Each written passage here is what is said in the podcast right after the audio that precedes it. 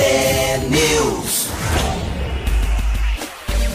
6 horas e 51 minutos, um ótimo dia para você que está com a gente aqui na T. Começa agora o T-News, a notícia do nosso jeito. Estamos ao vivo na rádio com a transmissão simultânea em vídeo também no Facebook e no YouTube T-News no ar.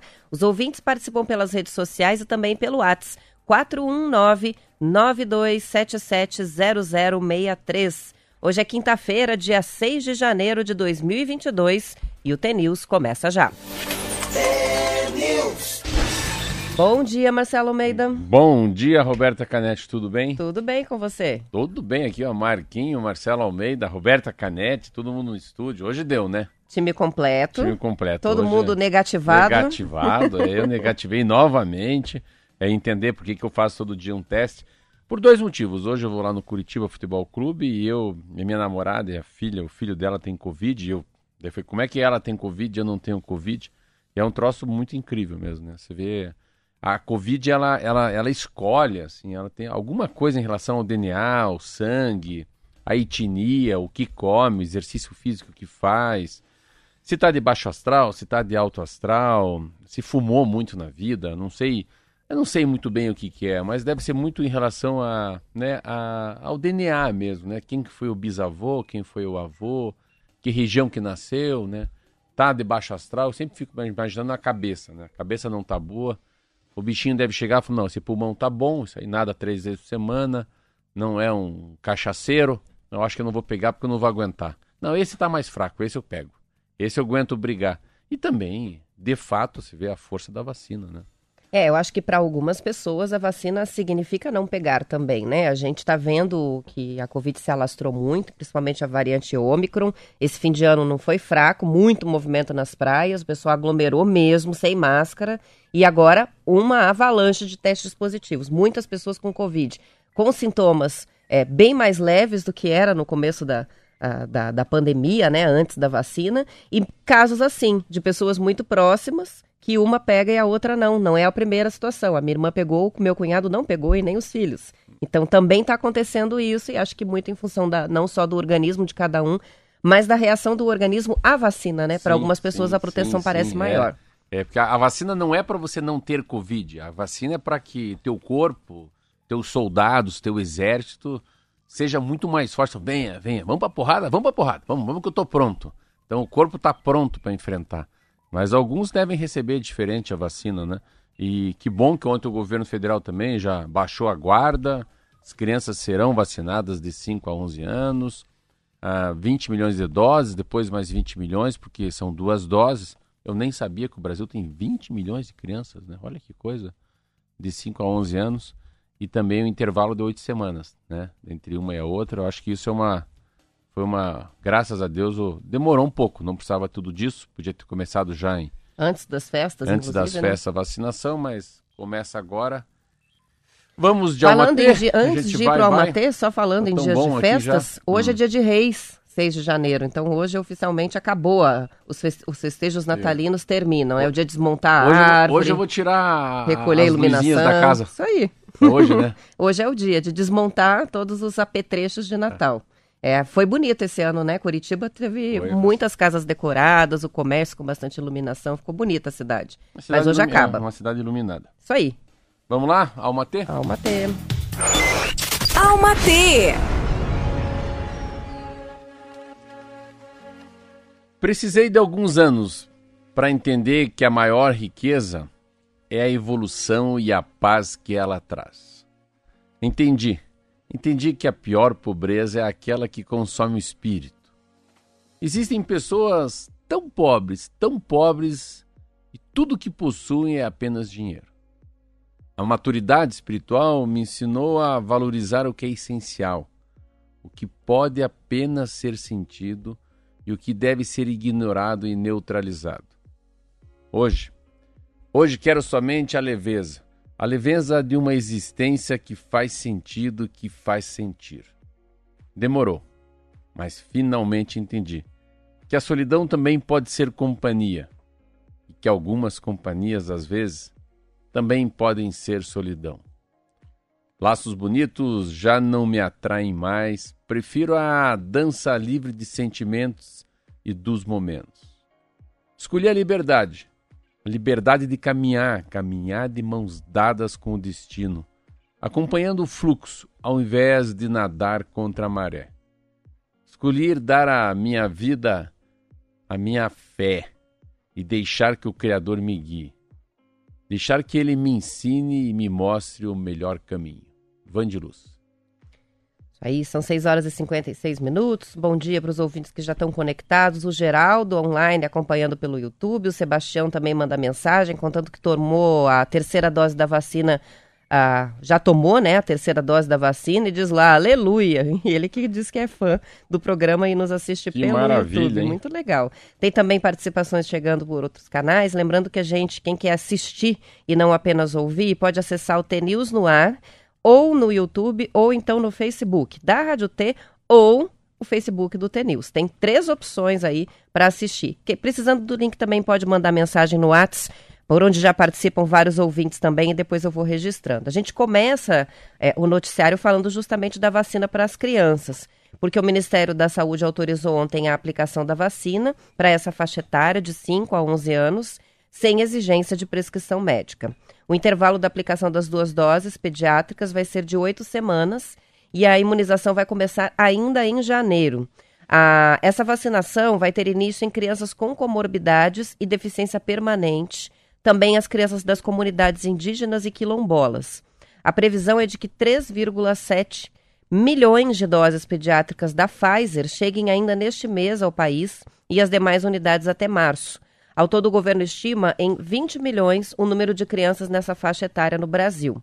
Na antevéspera do Natal, o ministro da Saúde, Marcelo Queiroga, havia afirmado que o governo vacinaria as crianças apenas mediante a prescrição médica, o que gerou uma série de críticas de especialistas, porque não houve a mesma exigência para outras faixas etárias, mesmo a dos adolescentes. A medida foi considerada na ocasião uma forma de dificultar a imunização. Então agora cai de vez essa determinação é, de que deveria haver a prescrição médica, para nenhum estado vai haver essa exigência mais. Ah, isso é uma besteira. Eu tá vendo o Drauzio Varela. Drauzio Varela, aquele que, está, escreveu Estação Carandiru, trabalhou muito na, na Globo, fazendo Fantástico, falando sobre, né, sobre a, a- ele tem uma maneira fácil de decodificar, né, as doenças. Ele fala uma linguagem muito popular. E ele estava falando assim, meu Deus do céu, isso é tão uma ignorância tão grande. Em algum momento o Brasil falou, olha, vamos agora vacinar as crianças contra a poliomielite. Você é a favor ou você é contra? Agora vamos falar sobre chikungunya. Fazer uma avaliação, uma votação na escola, de passa pela igreja, fazer uma audiência pública em cada Câmara Municipal para saber quem que vai aceitar ou não ser vacinado. Ele falou, isso não pergunta para as pessoas. Isso você manda fazer, você tenta impor uma maneira clara. Não é uma decisão de opinião, Não. é uma decisão que tem que ter embasamento científico, É. médico, né? Pode ser uma opinião assim, vamos fazer um portal na entrada da cidade ou não? Leva para a Câmara Municipal, colocamos o dinheiro, o orçamento que a gente tem sobrando para recuperar as estradas vicinais da, da, da nossa, da nossa cidade ou ampliamos o posto de saúde. Aí tudo bem. Mas quando é uma coisa que mexe com todas as pessoas, principalmente ligada à saúde, né? Eu lembro muito bem disso, interessante ver como que a, a Anvisa ela é, um, é um órgão que ela aguenta, ela, ela aguenta a pancada, ela aguenta a força, ela, ela, ela, ela se segura do, de todos os rompantes políticos que o Brasil tem. Eu já falei isso aqui, eu era deputado federal, um dia eu estava numa comissão de Comissão de Justiça e Cidadania, a comissão mais importante onde passam os projetos na Câmara Federal. E ali, se for meia boca, já, já arquiva, se for mais ou menos, vai para cima. Mas é uma, uma, uma, uma, comissão que tem vários. ah, é a mais importante, deputados que tem muito interesse ali, tem muito lobby. E um dia eu pedi vista, pedi vista de um projeto e tirar da pauta da votação um projeto que falava sobre remédios que emagrecem as pessoas. Coincidentemente, eu sempre lendo, li que o remédio que faz a gente emagrecer geralmente tem uma, uma substância que afeta um pouco o lado psicológico da gente. A gente entra numa bipolaridade. Derivadas das anfeta- anfetaminas, né? Anfetamina, fica a, bipolariza- a bipolarização, uma depressão, ah, uma ansiedade, uma angústia. Ah, eu vou tirar de pauta. Mas o que eu apanhei? Mas o que eu apanhei? Mas o que esse Ronaldo Caiado batia em mim? Mas o que o Esperidião a mim batia em mim? Eu falei, meu Deus do céu, o que que aconteceu? O que que o Mexique estão tão bravos? O que que era? Era um projeto de lei que não era tanto anfetamina, mas era para tirar a força da Anvisa. Então, a Anvisa, que é uma agência nacional de vigilância sanitária, é, é, interessante, ela não pode deixar porque um cara se elegeu, um médico se elegeu deputado, ele achar que pode falar de qualquer remédio. Então, a Anvisa falava o seguinte: não, não, não, não, não. Esse tipo de remédio para emagrecer só com prescrição médica. E esse projeto de lei tirava a prescrição médica. Era como chegar lá e pedir um melhoral infantil, Neusaldina, Tilenol. E a Anvisa era contra isso. Então você vê, o posicionamento da Anvisa em relação às crianças, Roberta, é de 16, de 16 de dezembro. Então a gente está no dia 6, agora que pensamos em liberar. Uma coisa interessante também disso, né? Você vê a, essa força dessa marca Pfizer, né? Você vê, ela é a única marca que conseguiu fazer, aqui no Brasil, era a única que conseguiu entrar já com a produção de vacinas para criança. E eu achei uma coisa inteligente, é simples, mas é inteligente. A, a, o frasco é diferente. Para as enfermeiras, para os médicos, né? O pessoal da frente não não dá injeção. Não trocar, né? Não dá injeção aqui nos velhinhos. Então o frasco tem uma outra cor, uma cor mais de criança, para não trocar. Bem legal. Fica isso. bem identificado, né? Que é a dose pediátrica ali. É. A gente tem participações dos ouvintes. O Tiago mandou, inclusive, um link complementando esse assunto, né, em que se fala sobre a resposta da AGU, da Advocacia Geral da União, é, a respeito da exigência né, da prescrição médica, enfim, uma prestação de contas do governo que eles tinham que fazer ao Supremo Tribunal Federal e que o prazo terminaria ontem às 11h59 e eles apresentaram às 11h51. e, a, e apresentaram dizendo que já tinha perdido o objeto, porque o Ministério da Saúde já havia autorizado. Nessa mesma matéria que o ouvinte mandou da CNN, eles têm atualizado aqui, a gente não chegou a dar esses dados, né, sobre a consulta pública que foi feita pelo Ministério da Saúde, que não deu muito certo, mas que teve um resultado, né? Eles, entre dia 23 de dezembro e 2 de janeiro, ouviram 99 mil participantes de todos os estados que responderam online o questionário e 64% discordaram da exigência da prescrição médica para imunização e 60% disseram não concordar com a não obrigatoriedade de comprovante de vacinação para as crianças. Então, esse foi o resultado da consulta pública. Agora vem uma discussão nova, né? Porque vai iniciar a vacinação das crianças e como vai ser nas escolas? Vai haver exigência ou não da comprovação de vacina? A gente ainda não sabe. Porque as universidades com a queda né, da, da, daquela decisão do Ministério da Educação, do sim, MEC, sim. o Supremo foi lá e derrubou, dizendo: não, ah, se as universidades quiserem exigir, vão poder exigir o comprovante de vacina. Já há várias faculdades, inclusive universidades públicas do Paraná, se manifestando a favor da exigência a Universidade de Ponta Grossa. A Universidade Federal do Paraná ainda, ainda não, não, tomou a decisão, mas o reitor ontem já postou nas redes sociais dele, o Ricardo Marcelo, que vai é, sugerir um que sim, que exija-se a, a, a, comprovação de vacina para poder assistir a aula presencial. É, os Estados Unidos está com essa grande é, indecisão ou decisão. Eles estão parados lá no, no pacal de bico, né? O pico, pacal de bico. É, fica na indecisão. Começamos ou não o retorno das crianças para as aulas. Eu acredito que no Brasil vai ser retardado. Eu acho que a gente vai estar tá saindo desse pico da, no Ômicron. Eu acho que as escolas públicas, né, estaduais e municipais, não vão começar no calendário que está tá suposto pôr. Pedirão exigência? Não. Eu acho que as escolas públicas não vão pedir o que as universidades estaduais e particulares estão pedindo. Ah, uma outra coisa que é interessante, cai essa prescrição médica, tá? E claro, há um pré-entendimento, os caras falam uma palavra que eu acho legal, o advogado, sine qua non. Sine qua non, assim, já que foi no postinho com o pai, significa que o pai autorizou o filho tomar a injeção. Aí o Queiroga falou uma besteira do tamanho desse prédio aqui, que é assim, é, mas eu gostaria que vocês falassem com o médico antes de ser vacinado. Parece um Tati Bitati falando. Como é que ele fala isso se tem milhões de pais e mães que não têm médico particular, que é no postinho que eles vão fazer uma pergunta? Sabe, essa conversa mole, essa boca mole, essa mão mole de dar, não é assim. Eu gostaria que todos os pais falassem com seus, seus parentes que são médicos o que, que eles acham da vacina. Nossa, não, assim, o cara é ministro da República. Isso é uma coisa que fosse um, um piloto de avião. Vocês acham e que. E haja eu... médico para receber não, uma é ligação é assim, de cada o pai. O piloto de avião fala assim: vocês acham que eu devo passar em cima da nuvem ou embaixo da nuvem? é chegar lá, está sendo operou apendicite. Esse exemplo foi muito bom. é mais ou menos isso, né? Não tá Como é que vocês acham que eu devo conduzir aqui o avião? Levanta a mão quem acha que eu devo ir por baixo da nuvem. É a história da audiência É. pública. Você acha que a gente deve ser vacinado ou não? Então, assim.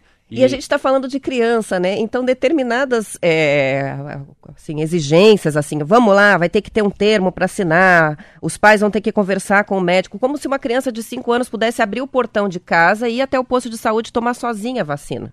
É, é uma- Não, é, ela só vai tomar a vacina se os pais dela levarem, ou os responsáveis levarem ela para tomar. Então, a decisão já é tomada pela, pela família ali, não precisa de tanta burocracia, concorda? Sim, e, Não é? e- e é uma coisa assim clara, assim, né? e agora já não é, não é verossímil, igual eu falei, que dialética, é lógico, né? Eu não tenho Covid, vou fazer o terceiro teste hoje, mas a minha namorada tem Covid. A, a Roberta a- foi numa festa, tem um que pegou Covid, outro não pegou Covid. Ah, O número de pessoas que morrem no Brasil é muito baixo. A gente mora num país com 212 milhões de habitantes. Estão morrendo por dia 100 pessoas de Covid. A gente falava em 3 mil, 4 mil por dia. Curitiba não mata ninguém, morre de Covid há sete dias. Então, assim, a- não dá mais para ter uma especulação que não vale a pena ter vacina. Então, vamos tirar os negacionistas, os que não vão tomar, que é 20% da população mundial, e vamos tocar o mundo no 80%. Não tem o que fazer. Mas há, há um retardo, né? É, uma, é interessante essa coisa do governo federal.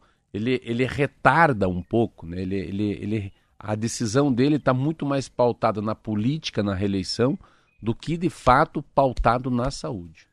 Isso aí, são 7 horas e 7 minutos. O Gabriel está participando com a gente, escreve- escreveu assim, né? A lucidez, governo federal vem com a pressão do STF para vacinar as crianças. Agora, quem governa o país, não sei lhes dizer, ele diz. Existe uma ruptura institucional entre os poderes, isso sem dúvida. É, porque quem deveria administrar o país quer mandar na justiça. E quem deveria julgar acaba extrapolando a função e acaba governando, administrando o país. Está colocando esse É, eu impasse, né? uma- eu- assim, é, já foi muita autoridade ser deputado federal, ser senador da República. O cargo de deputado federal, o cargo de ministro do Supremo Tribunal Federal, ser, presidente de um país, é uma autoridade assim enorme. Mas ele não tem essa autoridade dentro dele. Aí que está o problema. Ele não tem a, ele não tem a força, porque a autoridade de verdade é quando você tem. A pessoa vai falar agora sobre. hum, vai falar sobre na, barcos, sobre lanchas. Tem uma, aqui uma revista de lancha, tá bom. Essa pessoa tem autoridade para falar sobre lancha. O que, que ele é autoridade? Ele é um fabricante de lancha. Ele entende de lancha, ele entende do motor, entende da aerodinâmica, do consumo. Então, ter autoridade é saber de um assunto. A Câmara Federal, o Senado, eles não têm autoridade. Então, eles não sabem o que eles estão falando. O que, que eles fazem? Com medo da opinião pública, porque daí a opinião pública pode vir contra e traz para ele um, um desgosto da não reeleição, o Supremo Tribunal Federal que decida. Então, é, é muito Para mais. não desgastar, né? É muito mais uma frouxidão, uma falta de coragem, uma falta de fortaleza, de olho no olho, do que outra coisa. São 7 horas e 9 minutos. Antes da gente ir para o intervalo, um bom dia para o Sandro, também para o Silvio. O Toninho, que diz que vai pedalar uma hora e meia é, e que colocou um bolso, fez um bolso na camiseta. Ele coloca o rádio, liga o rádio, vai pedalando e ouvindo o programa. Dá bem os- o tempo certinho do programa. essa é legal. Enquanto ele pedala, legal, né? Parabéns. E o John tá dizendo pra gente, pra- dando uma dica aqui para todo mundo, né? Mastiguem bem os alimentos, viu? É, é. Ele tá com- fazendo Cuidado, uma hein? referência ao que aconteceu Não- com o presidente, Muito né? interessante isso, né? Viu? No fim das contas, Um o problema camarão. dele era um camarão. Um camarão. Um camarão que ele comeu inteiro sem mastigar e deu o problema intestinal. Eu, se eu- se fosse o Bolsonaro, eu fui de- fui deputado com o Bolsonaro falava, Bolsonaro, não coma camarão que você perde a eleição. Ah, já tá Teve muita brincadeira ontem com verdade. isso, né? Enfim, ele já recebeu alta, tá bem, mas foi um camarão o causador aí do transtorno. São 7 horas e 10 minutos, vamos pro intervalo, a gente já volta com mais notícias.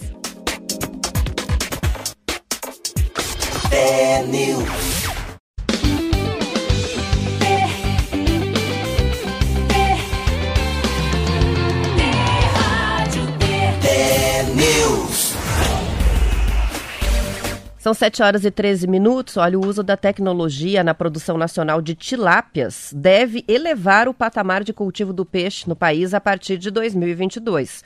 De acordo com a revista Globo Rural, o setor deve produzir cerca de 530 mil toneladas neste ano, o que é um volume 10% maior do que em 2021.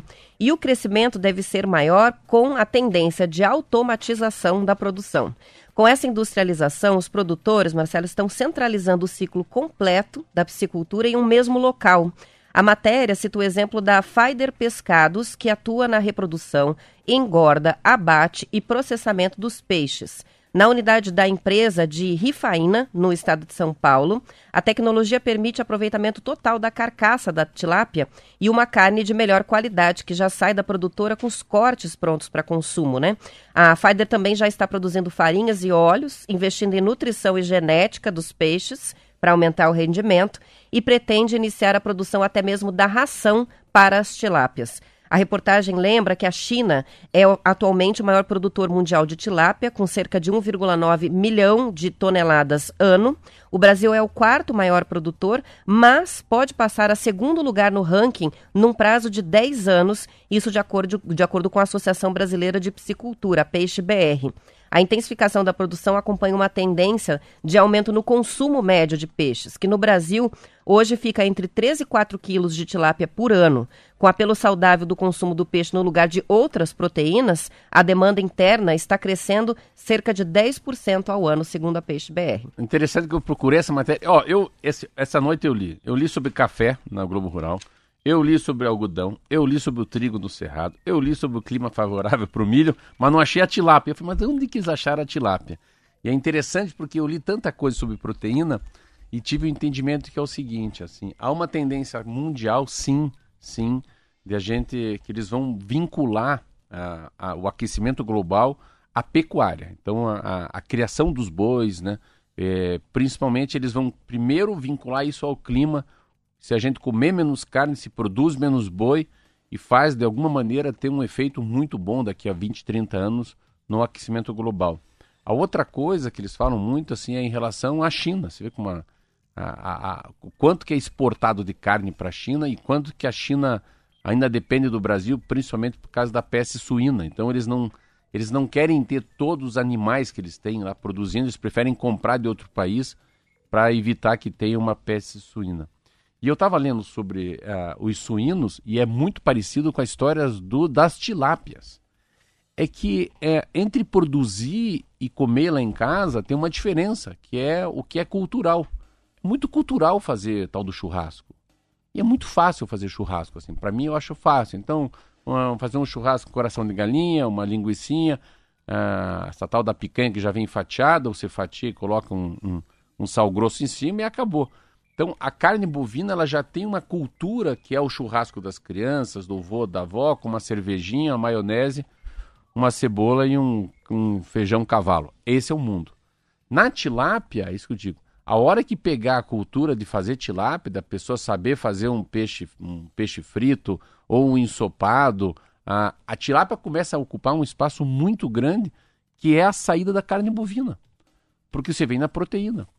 Eu estava lendo sobre os ovos ontem. O mercado, o Brasil, ele é o, ele consome o, tudo que se produz de ovo no Brasil, o Brasil mesmo ele consome. Então, assim, a, tem um mercado interno muito forte para tilápia. E eu estava falando sobre isso também, que a, a, eles acham que nos próximos 10 anos a colocação da tilápia no Brasil vai passar muitos países. Por quê também? Porque é um país que tem muita água doce. Então, assim, o, a, a força do Brasil é assim, o que acontece, exemplo, trigo, estava lendo. Trigo, nunca imaginaram que iam plantar trigo no Ceará, trigo no Maranhão, trigo em Goiás. A gente fica com a história do trigo aqui no lugar mais frio. Mas como eles vão mudando essa história da, né, da, da, da a, a um estudo de manejo de terra, de solo, de chuva, e que vai fazendo que o Brasil também possa. E tecnologias, né? Tecnologias que podem é, criar né, um ambiente propício. No caso das tilápias, o que está acontecendo é a gente hoje tem uma posição bem favorável do Paraná com relação à produção de tilápias, né? Com as cooperativas. Sim. É o peixe de água doce, mas eles estão criando em tanques, né? Então cria-se uma estrutura, está é, chegando uma porção de tecnologias diferentes que estão em teste, estão sendo desenvolvidas para fazer a industrialização mesmo do processo para fazer crescer esse volume, né? Lembra que a gente falou sobre os tanques de cultivo das tilápias, é, de manter as temperaturas, de como isso faz com que elas cresçam mais rápido. E ontem também o Sebrae estava divulgando uma outra é, startup que não é daqui, mas que tem sede em Cascavel. É, Chama-se uh, Aquabit. É uma startup de Teresina que hoje está com a sede em Cascavel e que se especializou na gestão de aquicultura e desenvolveu essas soluções. Para quê? Para fazer a distribuição da, ra da ração, a pesagem dos peixes, a retirada né, dos tanques para poder dar um gás aí na produção. Eles conseguiram um financiamento com a empresa brasileira de pesquisa e inovação industrial. Fizeram duas, na verdade são três tecnologias para pesagem e despesca, né, para os frigoríficos. É, são os alimentadores conectados a outras plataformas digitais para ir soltando a ração para os peixes na dosagem correta de alimentos para eles. Ah, os alimentadores com temporizador, é que o produtor vai lá e define os períodos para despejar a ração nos tanques de forma automática também. E a tecnologia de pesagem que eles estão usando e não era usada, era tudo manual. Tira o peixe, limpa o peixe, faz. Agora a pesagem e a retirada já são automáticas. Tem o apoio da Universidade Federal de Campina Grande. É, ainda não estão vendendo os equipamentos, mas fizeram esse investimento de 180 mil na tecnologia, estão desenvolvendo os protótipos e depois vão para o mercado é, com essas tecnologias novas. E uma coisa que está acontecendo aqui dentro do Paraná e que provavelmente vai beneficiar os produtores locais num primeiro momento, né? agilizando e fazendo crescer essa produção. E você vê a, a capacidade que eles têm de, de usar tudo, né?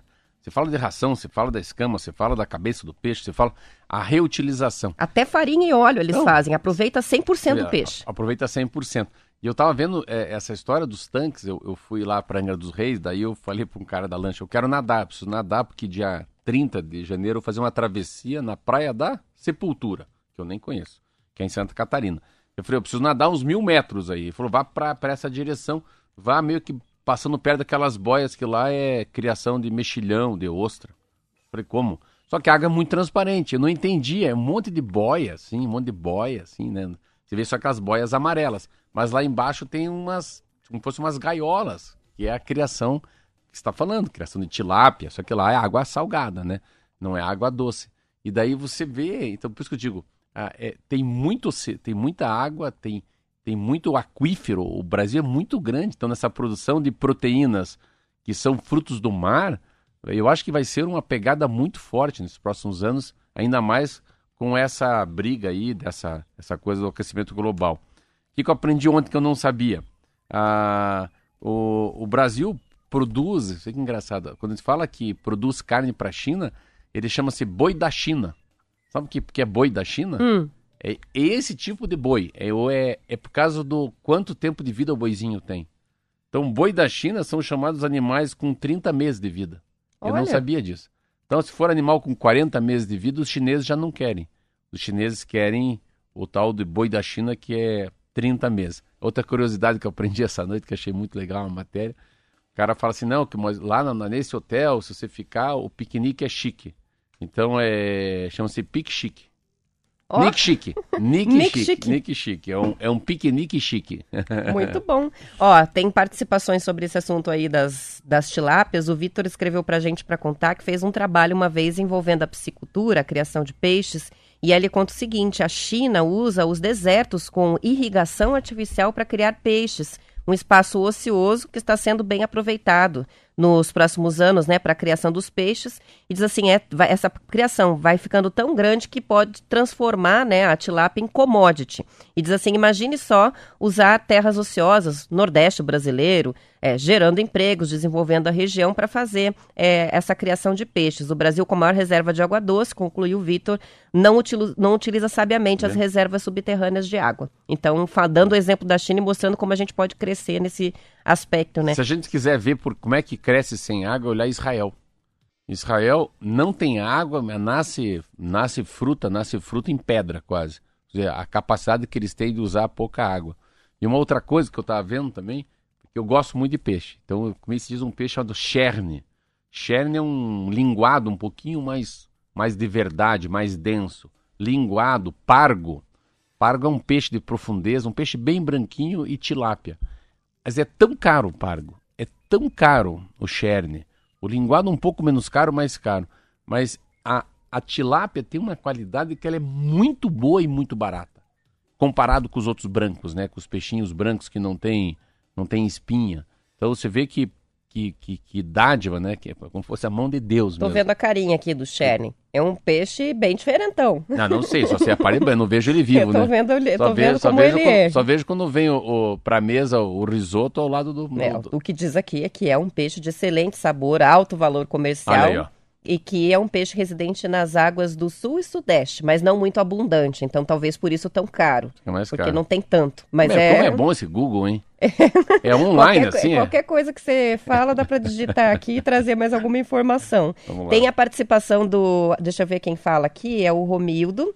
É, Júnior de Cascavel, ele diz, aqui perto de em Três Barras, existem vários tanques é, do Rio, no Rio Iguaçu e afluentes que tem a criação de tilápias, né? Estilo um, um confinamento, ele diz. E a carne tem o sabor melhor do que dos peixes criados em lagos convencionais. Está contando pra gente o Romildo, é, que é de Cascavel.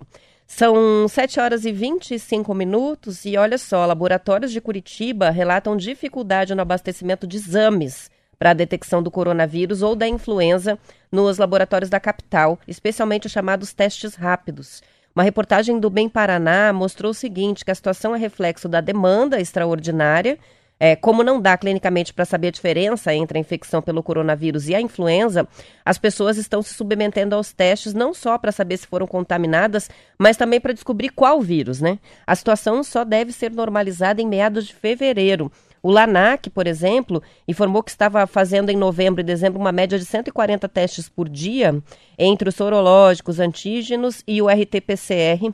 E na última segunda-feira, dia 3 de janeiro, chegou a 554 testes. E a alta demanda se manteve nesses primeiros dias do, do ano. No Frischmann Azengart, que é um outro laboratório, que é uma rede grande, né, que já não tem mais os testes rápidos para a Covid, chama atenção o aumento da, da positividade dos testes, que saiu de em torno de 5% de testes positivos em novembro para quase 50% agora.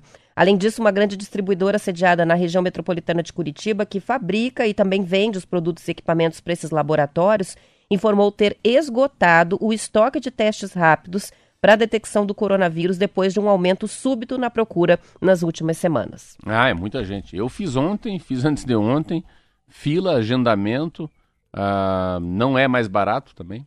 Você vê que não ficou mais barato. Não, como se diz, não barateou. Não barateou. E, a, e assim, o, que, que, a, o, que, que, o que, que a gente tem de maior reflexão, eu acho, disso aí? Não existe uma frase chamada imunidade de rebanho. Lembra? Quantas vezes o mundo inteiro falou, a Organização Mundial da Saúde, não, a hora que não, 85% acabou a pandemia. Acabou a pandemia. Não acabou a pandemia, a pandemia não acaba, a pandemia vai continuar, né? Mas vai continuar de um jeito diferente, como a gente falou, né? Ela vira endemia, né? Ela passa a ser uma. A Covid vai passar a ser o quê? Vai passar a ser uma, uma chikungunya, como é que é? Uma, uma, uma vacina anual, a gente tem que tomar. Ela faz parte do nosso contexto, não tem saída, né?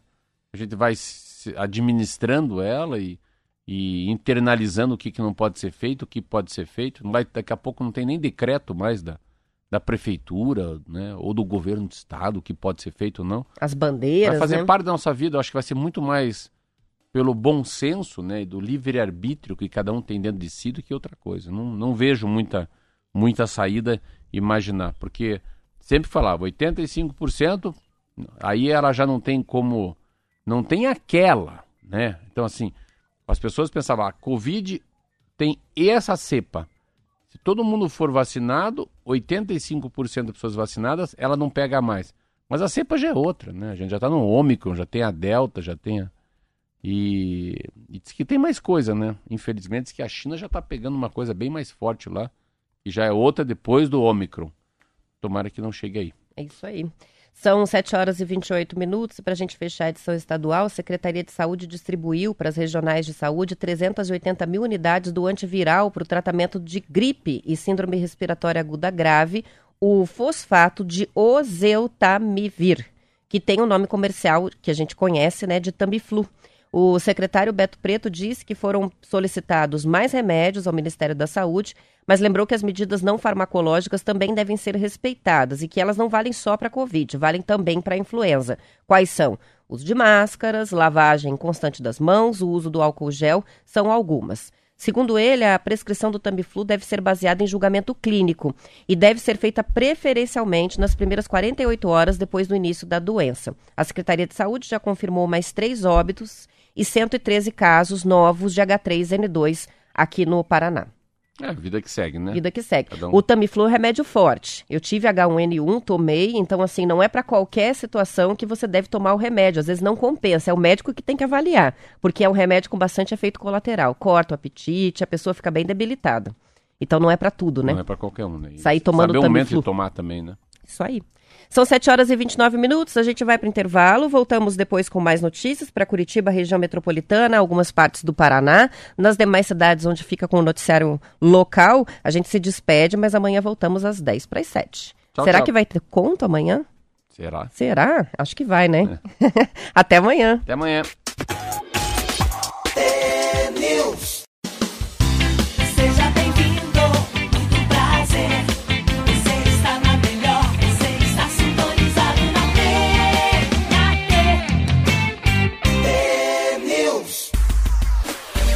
São 7 horas e 31 minutos. Em três décadas, quase 30% da população brasileira será idosa, segundo o IBGE.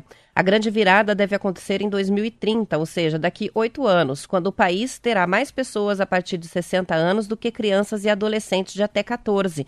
Uma reportagem do Estadão debate as condições necessárias para que essa população seja respeitada e participe ativamente da sociedade. Segundo a professora Laura Carstensen, diretora do Centro de Longevidade da Universidade de Stanford, nos Estados Unidos, a nova cultura evolui em torno de vidas bem mais curtas e por isso é preciso criar novas formas sociais que acomodem trajetórias mais longas. Um estudo feito pela equipe da professora Laura afirma que a vida moderna tem um problema de ritmo. A faixa dos 40 anos é um período abarrotado de demandas profissionais, de cuidados familiares. Enquanto isso, grande parte dos idosos se vê sem atividade, sem propósito, conexão ou renda para viver bem os muitos anos que ainda tem pela frente. Se não fossem precocemente expulsos do mercado de trabalho, esses profissionais mais maduros poderiam seguir contribuindo para a geração de riquezas. O estudo salienta que a diversidade etária é positiva. A velocidade, a força e o entusiasmo dos jovens, combinados com a inteligência emocional e a sabedoria das pessoas mais velhas, criam possibilidades para famílias, comunidades e locais de trabalho que não existiam antes. Um passo importante é combater mitos que cercam o processo de envelhecimento.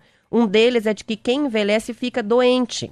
A professora Ieda Duarte, da Faculdade de Saúde Pública da USP, diz que pouco menos de 25% da população idosa do Brasil tem alguma limitação funcional. A grande maioria é autônoma, independente e contribui para muita coisa em casa em vez de ser dependente de cuidados. É uma, é uma, é uma, uma história, essa história da, da, de ficar mais velho do mais novo. Né? Às vezes eu, muito novo, eu comecei, não sei se é novo também, mas a, a literatura me ensinou, nesses 20 anos de literatura, uns 30 anos, né? Acho que 30 anos que eu leio, que a, depois de 50 anos você pode dar conselho, você deve dar conselho. E é interessante, eu estava aqui conversando com a Amanda esses dias, trabalha aqui com a gente, que ela falou que ia tomar uma decisão da vida. Eu estava contando para ela o que, que eu achava, mas eu achava que para ela que vale a pena errar com 21. É eu também erraria com 21 e eu não escutaria alguém com 56, que eu que eu fazer esse ano. Mas que eu precisava mostrar para ela de que a vida ela é feita de decisões e as decisões sempre você perde de um lado e ganha de outro. E algumas decisões, faça ela como fosse dentro de um quarto. Você pode até decidir sair, mas deixa a porta aberta para voltar. Então, algumas decisões podem ser, não pode, não precisa ser ruptura, mas pode ser uma experiência dentro de uma ruptura você pode ter uma porta aberta. Então, a vida foi me ensinando muito que a, a, a, grande, a grande sacada do mais velho para o mais novo é contar para o mais novo que não existe atalho. Né? O atalho é um perigo enorme, né? Faça o caminho inteiro, né? Ou o mais velho pode falar para o mais novo, olha, não seja blazer, né? O que é blazer? É começo, meio e fim, não, não, não termine mais ou menos a redação, vai até o final. Ah, o mais velho tem uma capacidade de falar para quem é muito novo, que tem algumas coisas que elas não caem na modernidade, elas não viram cafona, né? e que são princípios éticos e morais que fazem parte desde o momento que o mundo é o mundo, né? Desde a, a, um ano depois de Cristo, desde a história da, né, nascimento do menino Jesus, e que aquilo vale há 100 anos atrás, né? É, você pega um livro que eu vou ler aqui, o Chesterton, O Homem que Era Quinta-feira. Deve ser um livro de quando isso aqui? Está aqui na minha frente, estou em 2021. Eu comecei a ler, deve ser um livro absolutamente de muito tempo atrás. Mas ele é um livro de 1890, uma coisa assim. É. Não, ele nasceu em 1874. Então, por que, que o, o Homem que Era Quinta-feira, Um Pesadelo, eu posso ler em 2021? Porque ele é atemporal. Então, a, tem muita coisa que não muda. E, a, e essa conexão. É inacreditável imaginar que eu tenho 56 anos. É inacreditável achar que eu não sou velho. E eu sou velho. Mas para mim, eu não sou velho. Eu não sou velho porque eu consigo fazer 30 minutos de bicicleta, consigo nadar 3 mil metros, consigo dormir à meia-noite, acordar às quatro da manhã para ler. Uh, resisto ficar o dia inteiro sem comer, resisto várias horas sem tomar água. Então, assim, mas será? E tem coisas que eu faço como eu acho que eu faço até melhor quando tinha 21. Às vezes eu me olho assim, me olho de calção nadando, eu estou fisicamente melhor do que 20 anos atrás. Então tem é, é, é essa coisa da, da, de ficar mais velho. E outra coisa, a gente vai ficando mais velho, mas com essa capacidade da, né, da, da, da biomedicina, pô, pelo amor de Deus. Você vê, capacidade. Uma pessoa de 60 anos não é mais uma senhorinha ou um senhorzinho como era antigamente, concorda? As pessoas hoje têm uma capacidade produtiva e discernimento de saúde física e mental por muito mais tempo do que Sim. era antigamente e muitas vezes ficam é, escanteadas muito precocemente porque são pessoas que poderiam estar mais ativas, né? É, uma coisa que eu percebo muito da convivência com pessoas mais experientes é o ganho que a gente tem é, com a idade, no sentido de ter um ego mais maduro menos vaidade, hum, menos preocupações legal, tolas, legal. menos aquele jogo da sedução que se faz no nosso dia a dia da juventude, né? De você querer ser admirado ou admirada, é, de querer chamar a atenção para características que não são é, a, a, boa índole ou a, a, inteligência, e sim outras, né? Que vem da vaidade do ego que é mais infantil quando você é mais jovem, óbvio, né? Então, assim, ter essas pessoas, ter um mix de pessoas em diferentes etapas da vida no âmbito de trabalho é muito bom é muito bom, porque ela, a pessoa mais experiente vem com uma outra visão de vida, mais intuitiva, sabe ouvir melhor a própria intuição, não é? Não fica só naquela racionalidade é, de correria, de produtividade, sem raciocinar o contexto isso é das é coisas. Forte. Então são vários ganhos, né? E tem se falado cada vez mais sobre isso, sobre como é, é, enriquecedor ter um ambiente não só no trabalho, mas na família, no seu circuito social, né? No meio social, é, com pessoas de diferentes faixas etapas. Você pega, você pega o entretenimento, né? Eu estava ontem vendo, eu não vejo televisão, mas assim, eu tô fora da, da, do esquadro. Aí disso eu tô velho. Eu não consigo ver um Netflix, um seriado que eu acho que é melhor eu ler aqui a revista Náutica, ou ler ou a revista Pesquisas Fa, FAPESP, ou ler. Mas assim, porque o meu mundo é, é falar. Então, eu, eu, se, eu, se eu ler, eu vou ter que digerir aquela informação. Se, então, uma coisa é digerir, a outra é ver televisão, que aquilo é a mesma coisa que mascar chiclete. Então, para mim, é mais importante eu ler, né? Ah, daí você pega uma história que eu, que eu fico vendo, assim, da, da vida, né? Vamos dizer, ah, você vai ficando mais velho, não me importa muito o que, que a sociedade pensa de mim. Eu não estou muito ligando o que, que as pessoas, é, se elas gostam ou não gostam, do jeito que eu me visto, do jeito que eu falo.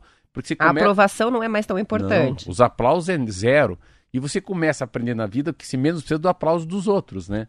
E você vai. E, e, e essa coisa da idade, eu estava na academia e até fui elogiar um senhor que vai lá sempre às seis da tarde, porque eu achei que ele estava muito bem fisicamente. Eu falei, pô, mas que idade se tá? Falou 51. Eu achei que era um cara de 65, 67, bem cuidado. Não, ele era de 51, mal cuidado.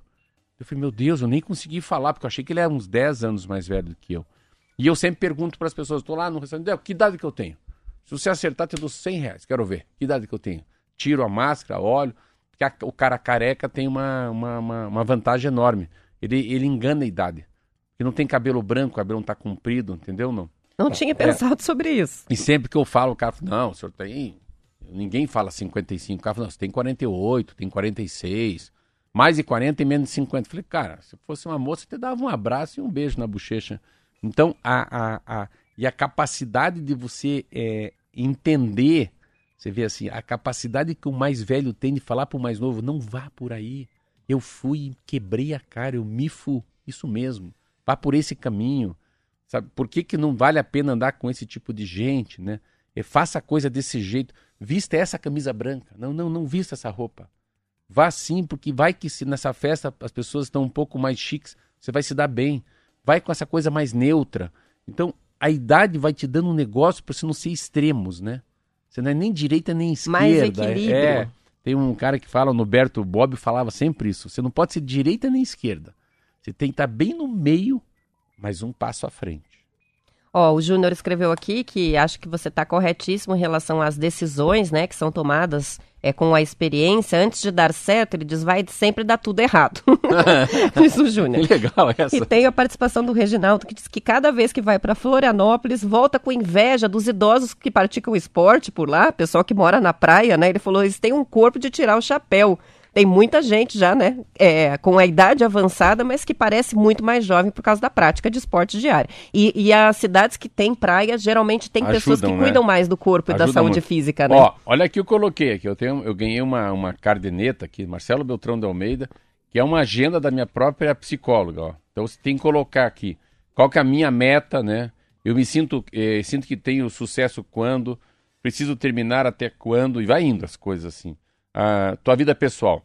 Descreva um, o que, que será. Olha que interessante, eu vou falar para você ver se vai gostar. Descreva como será a sua vida nos diferentes âmbitos do futuro. Tua vida pessoal, tua vida profissional, a tua vida social. Daí eu coloquei aqui, ó, uma meta. Você vê que parece ridículo, mas coloquei. Uma meta, chegar em dezembro de 2022 com 10% de gordura no corpo. Isso é uma meta minha. Ter uma casa para conviver com os meus filhos. Eu sou separado. Ficar mais do que quatro horas por dia na prestinaria. Que legal, uma lista, né? É uma lista metas. Eu preciso ter. preciso É ter- muito bom quando a gente coloca no papel, porque se torna mais concreto, né? Quais são os objetivos, o que, que você está buscando, né? Então, como é que você faz? Por que, que eu coloquei? Porque eu fui lá, tem uma máquina que te pesa lá e eu tenho 13% de gordura no corpo. E eu quero ter 10%. Então, é operação verão. Eu quero chegar no Natal do, desse ano com 10% de gordura. Não é que é mais gordo ou mais magro, aí que tá. Aí que tá a maturidade. Não é que esteja mais bonito, mais feio, mais musculoso, menos musculoso. Não é projeto verão. Não, não, é projeto saúde. Não. É projeto, é, é da pele para dentro, né? Isso aí. São 7 horas e 42 minutos. É, vamos falar agora de comércio, mudando completamente de assunto aqui. O comércio varejista, Marcelo, está anunciando agora as grandes liquidações, os saldões, queimas de estoque. É, e que em janeiro as redes vendem os produtos remanescentes do Natal e fazem a troca de coleções. As ofertas variam de eletrodomésticos, roupas, calçados a maquiagens e comidas. Apesar dos descontos elevados, uma dificuldade do varejo é lidar com o quê? Com o consumo reprimido por causa da economia fraca, da alta da inflação, que pressiona o orçamento das famílias. Estão com bastante insegurança financeira para esse ano. O presidente da Sociedade Brasileira de Varejo e Consumo, Eduardo Terra, disse ao Estadão que uma boa performance do varejo depende dos pilares renda, emprego, confiança e crédito. Dos quatro, o mais crítico no momento, na visão dele, é o da renda. Pensando no lado do consumidor, a planejadora financeira Paula Basso fez um alerta que, diante de uma liquidação, é preciso ter cuidado com as compras por impulso e que o ponto básico para avaliar o que vale a pena comprar é saber do que você realmente precisa. Vamos voltar lá no eu quero, eu, po- devo, eu posso. Quero, posso é? e devo. Isso aí. Agora vão começar as liquidações, vamos ver como é que vai ser. O, a Black Friday eu não vi os balanços que foram feitos de vendas, mas a gente no ano inteiro passado teve uma situação de comércio varejista de muita insegurança né, do mercado. Os, os consumidores é, procurando não gastar o que não sabe se vão ter em 2022. E é um ano, de novo, que vai ser um ano bem difícil financeiramente. Eu achei muito interessante as quatro coisas que você falou ali, né? Renda, confiança, a desemprego. é, são coisas assim é, que é uma verdade, porque se você pegar os jornais de ontem e de hoje, eles falam muito claro da recessão. E alguns falam de estagnação. O Brasil pega, assim, 100 grandes consultorias, assim que eles fazem. Põe em BGE também, joga todo mundo dentro e vai fazendo um balanço do que, que eles pensam do país. E o país, geralmente, eu não sei porquê, mas eu acho tão. Eu não gosto, mas enfim, é sempre medido em relação ao produ- produto interno bruto, que é o PIB, né? Vai aumentar, foi estagnado, comparando com 19, comparando com 20. E claro que tem uma pandemia no meio que acaba explodindo tudo. Tanto que a gente brinca aqui que o, o século XXI começou agora em 2022, né? Esquecer um pouco os últimos anos. Mas essa gestão, uma coisa muito legal, é essa coisa da, da do, do que precisa, né? Eu tenho uma convicção que do Black Friday, né? Que as pessoas que menos precisam são as pessoas que mais vão comprar e mais se endividam. Então essa relação é uma coisa cultural. Olha que legal isso aqui que eu li ontem. Chama-se O que você gostaria de deixar para trás para começar 2022 com o pé direito?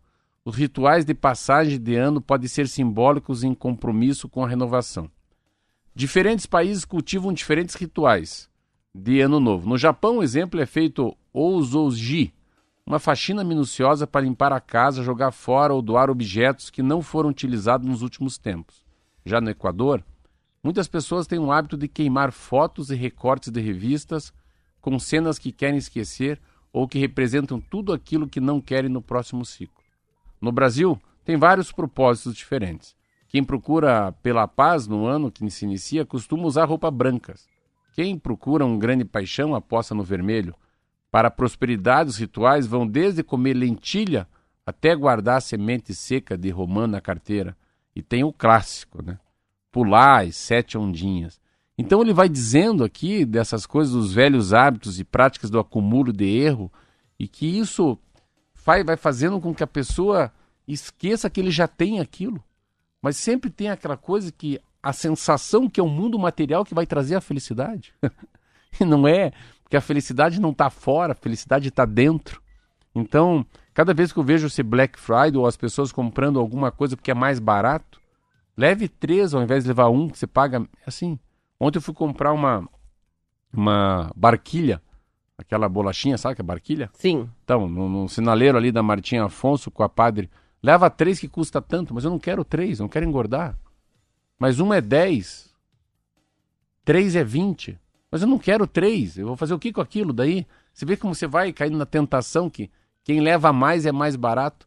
Você pega, você vai no. A gente falou das promoções até de remédio no fim do ano, né? Que era leve é. na Black Friday. Leve três antigripais pelo preço de dois. Pipoca, Roberto. Cara, tem um balde, não sei, ó, eu fui no pátio Batel, tem um balde, ó, um balde. Pensa um balde, eu vou lavar tua calçada. Era um balde. Eu falei, não, mas eu quero menor. Ele falou, não, se o senhor levar isso aqui é só três reais a mais. Eu falei, mas eu não quero. Não quero tanto. Não, não, isso é obesidade da alma. O cara quer de, te engordar, deixar você com as, né, com as veias entupidas por causa de três reais. É o contrário, tinha que ser até mais caro, sabe assim, tinha que ser mais barato menos. Entendeu? Não, você vai ter desconto já que você vai levar pequena. E não o contrário, né? É. E não então, o litrão. A gente está falando do varejo, é isso, assim. E uma outra coisa também, né, que eu fico sempre imaginando, é o que que se pode, é, né, o varejo é muito parecido, né, assim, é, eu sempre fico imaginando as pessoas que têm a capacidade de criar um produto que não existe na prateleira e que a gente gostaria muito de ter. Olha que coisa louca, parece que eu fumei um baseado. O que que poderiam fazer para vender no varejo que não existe e se existisse a gente não conseguiria viver sem aquilo, né? Quem, quem tem ideias assim fica muito rico. Então, não então, é? vamos lá, Steve Jobs. Eu estava vendo uma matéria da Heineken. A Heineken gosta muito de ser o segundo colocado. Olha que interessante. Atrás da Ambev, né? Mas ela assim, ela começa a se reinventar e ela começa a entender. Exemplo. Perguntaram para ele assim: me diga uma coisa, por que, que vocês não têm o Zé Delivery?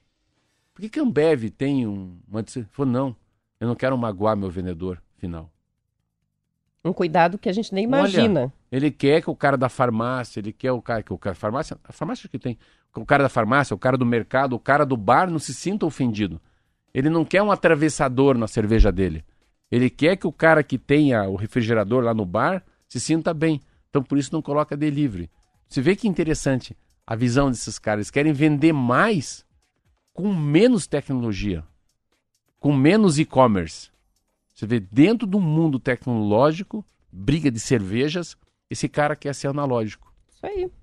São 7 horas e 49 minutos. Antes da gente ir para o intervalo, passou rápido. Esse bloco já está na hora do intervalo. Deus, hoje, hoje acho que tem que cortar meu salário, hein? Falando demais hoje. Antes eu só vou registrar a participação legal aqui do John, que tá dando uma dica, ele pediu até para mandar o link para você, falando sobre os chás, né? Os chás que ajudam na prevenção de gripes, de resfriados, que melhoram a imunidade.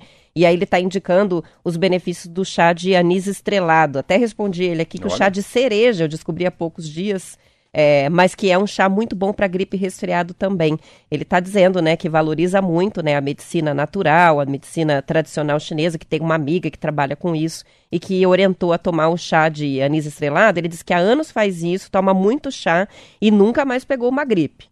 Então Olha. fica uma ótima dica aí, tomar chá de anis estrelado para fortalecer o preventivo. organismo, É, preventivo. É. não vai curar a gripe, mas vai tornar o organismo mais forte. Mas a no gente caso fala muito gripe. disso, como a Roberto falou e eu falei, pessoas muito próximas com Covid, eu acho que a gente tem que começar a pensar nisso. O que, que a gente pode fazer com a gente mesmo, que a gente pode, sem a vacina, sem remédio, é, preventivamente, a gente, de alguma maneira, com exercício, com comida, com chá, com sono, né, a gente pode evitar uma, uma, uma Covid, que alguma coisa nos acometa, nos peguem, né?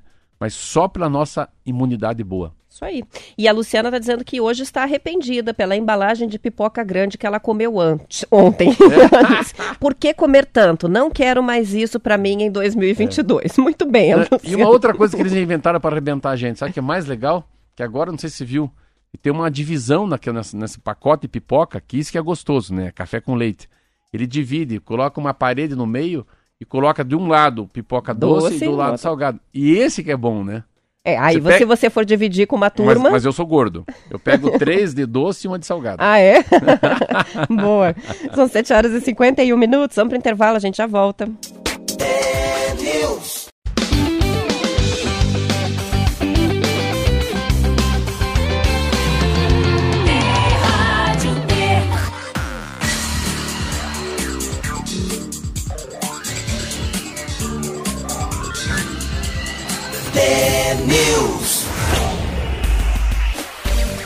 São 7 horas e 53 minutos. Um carrinho motorizado que pertence a uma criança paranaense de 7 anos de idade foi apreendido pela Polícia Militar de Itapuá, no litoral de Santa Catarina, por estar transitando em uma das ruas da cidade. De acordo com o Detran do Paraná, que foi procurado pelo portal G1, o veículo não é um brinquedo e se trata de um caso específico de automóvel, sendo melhor caracterizado como um protótipo de veículo similar a um kart. Por isso, o órgão afirmou que a ação da PM catarinense foi correta em retirar de circulação esse carrinho, porque a potência e o formato do minicarro o deixam suscetível a se envolver em um acidente grave em via pública. Quem estava dirigindo o mini-veículo era a mãe da criança e não a criança. Ela disse que ele funciona com um motor de 40 cilindradas e é movido a gasolina. Uma das características, ou uma das categorias comuns de veículos alternativos são os ciclomotores que, para trafegar em vias públicas, precisam ter registro e licenciamento do veículo, estar emplacado e o motorista precisa ter CNH. Então Olha. não adianta vender Ah. esse tipo de carrinho, É, porque... mamãe piloto. É, no caso era a mamãe, mas com certeza o filho também é um anda, né? É, mas assim, tem uma, uma desinformação muito grande no Brasil. Eu, eu, eu também já nem, nem sei mais, porque o que eu vejo de bicicleta elétrica, uma moto, tem uma motinha agora, eu vi lá em Angra dos Reis, uma motinha que as pessoas andam na rua também, não tem placa, é uma roda redondinha, redondinha, uma roda gordinha, já viu? Umas motinhas que andam na, na ciclovia, mas não é igual a bicicleta elétrica, ela tem muito mais cara de moto, parece uma Garelli, é elétrica. Então assim, Aí tem a coisa da potência, se é elétrico, se é por combustão, quantas cilindradas. Então, tudo. é, e muita gente acaba fabricando as coisas no limite da lei. Entendeu? Não. Mas se, se tirar meia, se tirar um quilo já não é carro. Se tirar para cá não precisa de capacete. Então é sempre tentando burlar a lei, né? Então, vários protótipos e que daí pode uma criança usar. Mas tem uma, uma, é uma falta, é uma maneira muito mais de burlar a lei do que falta de bom senso. Tá? Eu, praticamente, você vê, vou dar um exemplo para você, que é uma coisa que que eu aprendi no Detran. Você pode ter uma moto, você, você, não- você mora num condomínio fechado, não mora? O Kiki não tem 18 anos de idade. Você sabia que o Kiki pode andar de moto 125 cilindradas, 500 cilindradas dentro do teu condomínio? Não sabia disso. Por que, que ele pode andar? Não, também não sei dizer. Porque não é via pública. Ah, não é considerado uma rua, né? Não é via pública. Então não é pública, aquilo é privado. Mas assim, o condomínio pode estabelecer esse tipo Condomínio, de limite, sim. né? Então Proibido, diferente. qualquer, qualquer Você coisa ganhou- motorizada. Você ganhou na Mega Sena. E teu sonho é criar vaca holandesa. Aí você me convida pra ir lá. Aí chegou lá, tá o Kiki, separando o gado de. Ei! Separando o gado desse CG. De moto, desse, da moto Honda. A cena tá engraçada, tô Ele imaginando ela aqui. Ele pode separar o gado de moto e não de mula. Porque não- a polícia não pode entrar lá dentro. Não, não- não precisa exigir nem que o teu veículo seja registrado no Detran. Você pode comprar a moto numa loja Honda e levar direto para a fazenda. Ela não vai andar em via pública. Você vê que, que quanta coisa interessante que, que, que tem em relação a essa coisa do automóvel, da bicicleta, da, de tudo isso. Mas a, eu vejo que eh, é um pouquinho de falta de bom senso do pai, né, da mãe, né? Um veículo desse, 40 cilindradas, pô, já estamos falando, motor de combustão, né? Deve ter vela, enfim. Isso é muito mais um automóvel. Pelo outro lado, minha mãe esses dias mandou uma foto para mim, um porta-retrato eu, andando num carrinho, que era um carrinho eh, de combustão que eu tinha, que eu adorava. Ficava andando numa quadra que tinha, uma futebol de salão na minha casa, meus pais, quando eu tinha uns 8 anos de idade. Eu ficava até 10 da noite. Por isso que eu acho que eu não fiquei tão normal. E andando em um, Isso teve impacto. movimento, movimento oval ali, e era gasolina, eu que ligava, eu puxava uma corda. Não era o. Tinha um fapinha, não era um bugzinho. Era um carrinho bem pequenininho, vermelhinho, tanto que quando eu entrava nele, meu pé ficava lá na luz, ele tinha luz, tinha buzina e tinha motor, eu punha gasolina sozinho. Você vê, é aquela história da Tramontina, né? Quando os caras abriram Tramontina, aluno bom de escola ganhava um canivete. Hoje a gente nem pensa nisso. Mas é, eu tenho muito medo dessas coisas, esses carrinhos, né? Você vê, eu tava vendo agora no litoral que eu fui jet ski. Cara, eu tava lá nadando, o pessoal do jet ski, criança tocando jet ski. Falei, meu Deus do céu, Que perigo, hein? tudo é um perigo.